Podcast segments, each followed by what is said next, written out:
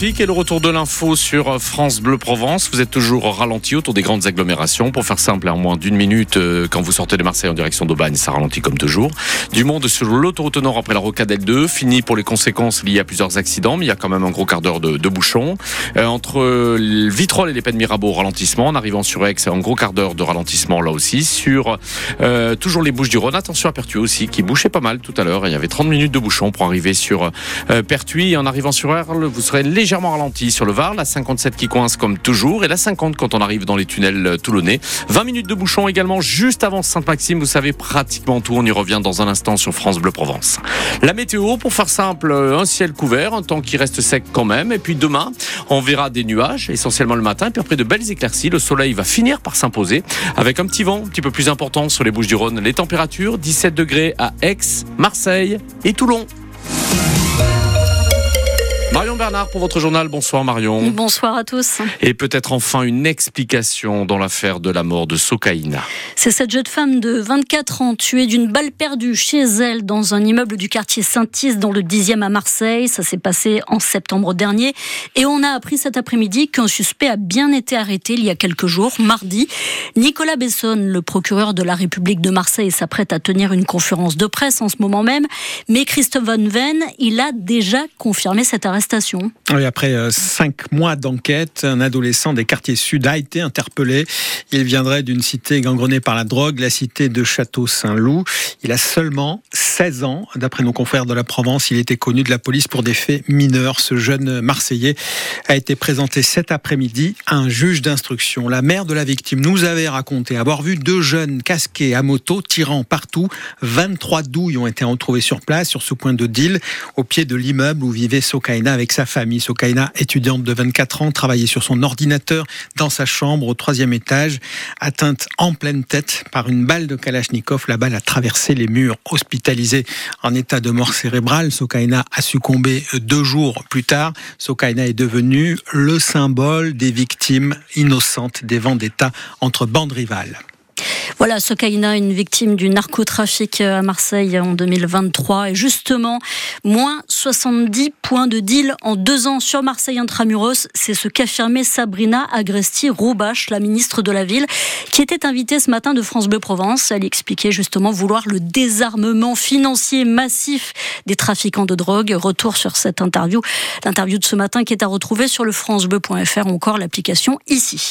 Deux ans de prison avec sursis requis pour l'ex-directeur de Sciences Po à Aix-en-Provence. Oui, ainsi que 20 000 euros d'amende. Le procès se tenait cette semaine devant le tribunal correctionnel d'Aix-en-Provence. Christian Duval était accusé d'avoir délivré de faux diplômes en vendant la marque pour des partenariats frauduleux en Arménie ou à l'île Maurice. Une affaire qui avait fait coûter à l'école son expulsion du réseau français Sciences Po. L'ex-directeur et son adjoint sont poursuivis, entre autres, pour fourniture frauduleuse de documents administratifs et escroquerie, portant préjudice à plus de 750 étudiants. Un accident de la route mortel ce matin à Martigues. Un homme de 27 ans qui s'est tué. Ça s'est passé sur la nationale 568 en direction de Port-de-Bouc. L'homme était déjà inconscient à l'arrivée des secours et il n'a pas pu être ranimé. Conseil municipal terminé à Marseille. Les élus rassemblés toute la journée dans un hémicycle qui a surchauffé avec beaucoup, beaucoup, beaucoup de dossiers à l'ordre du jour, comme le passage par exemple de la flamme olympique ou encore le dossier de la foire de Marseille.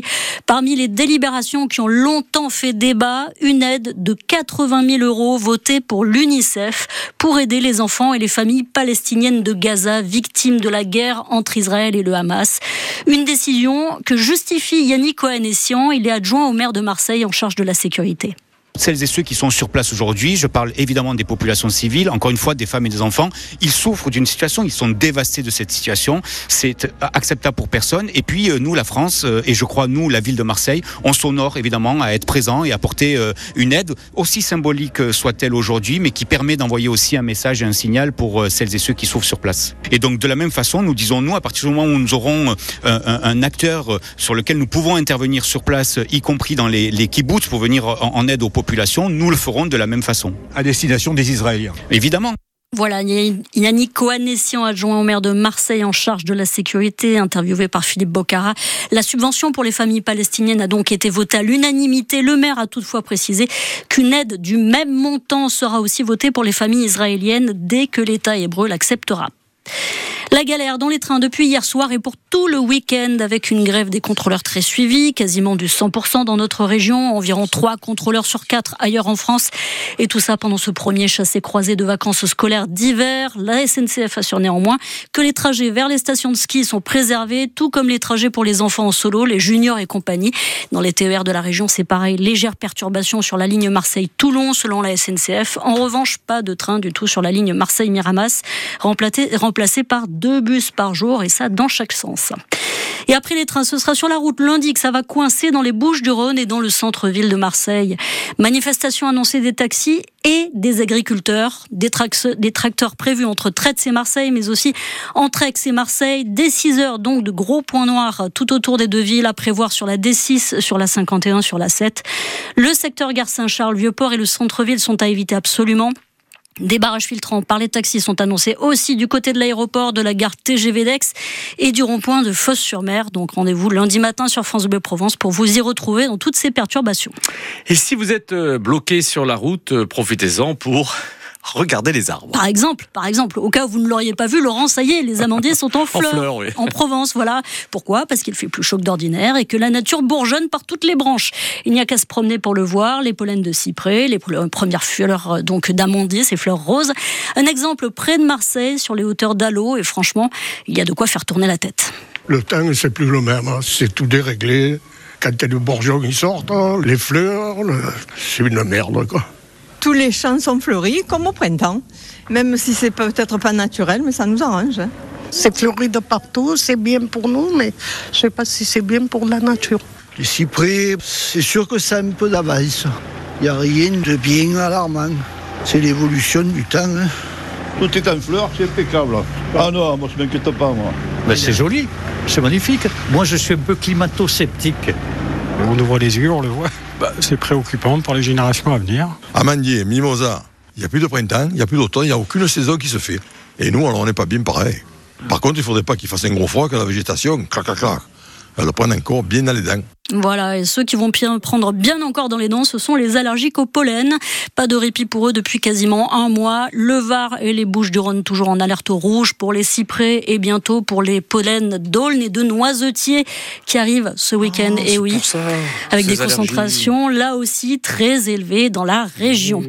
On reste dans l'herbe avec euh, des rugbymen bretons sur la pelouse d'Aix-en-Provence. C'est Provence Rugby ce soir au stade Maurice David. Troisième de Pro D2. Aix reçoit les Bretons de Vannes qui ah, sont leaders. Eh oui. Deux équipes dans la course à l'ascension au top 14. Et justement, cette 15e journée de top 14, c'est dimanche avec du RCT au menu. Les Toulonnais qui vont jouer à Castres. On n'oublie pas l'OM, évidemment. Retour au championnat à Brest. Ce sera dimanche à 20h45. Juste le temps de débriefer le match hein, de Coupe d'Europe. Hier soir en Bourg. Ce sera dans le 100% OM dans oh quelques minutes. Voilà, et on finit avec presque un sans faute pour le gars pensé Cyprien Sarrazin, euh, deuxième de la Coupe du Monde de ski alpin, qui déclare malheureusement forfait avant la dernière descente de demain en Norvège. La faute à une blessure au mollet qui s'est faite pendant, qui s'est fait pendant l'entraînement, qui gâche donc cette belle fin de saison dans cette révélation française du ski. Bah oui, c'est dommage. Mais il fera mieux la prochaine fois. Ce sera encore mieux. Merci Marion Bernard. On jette un petit coup d'œil sur la météo avant le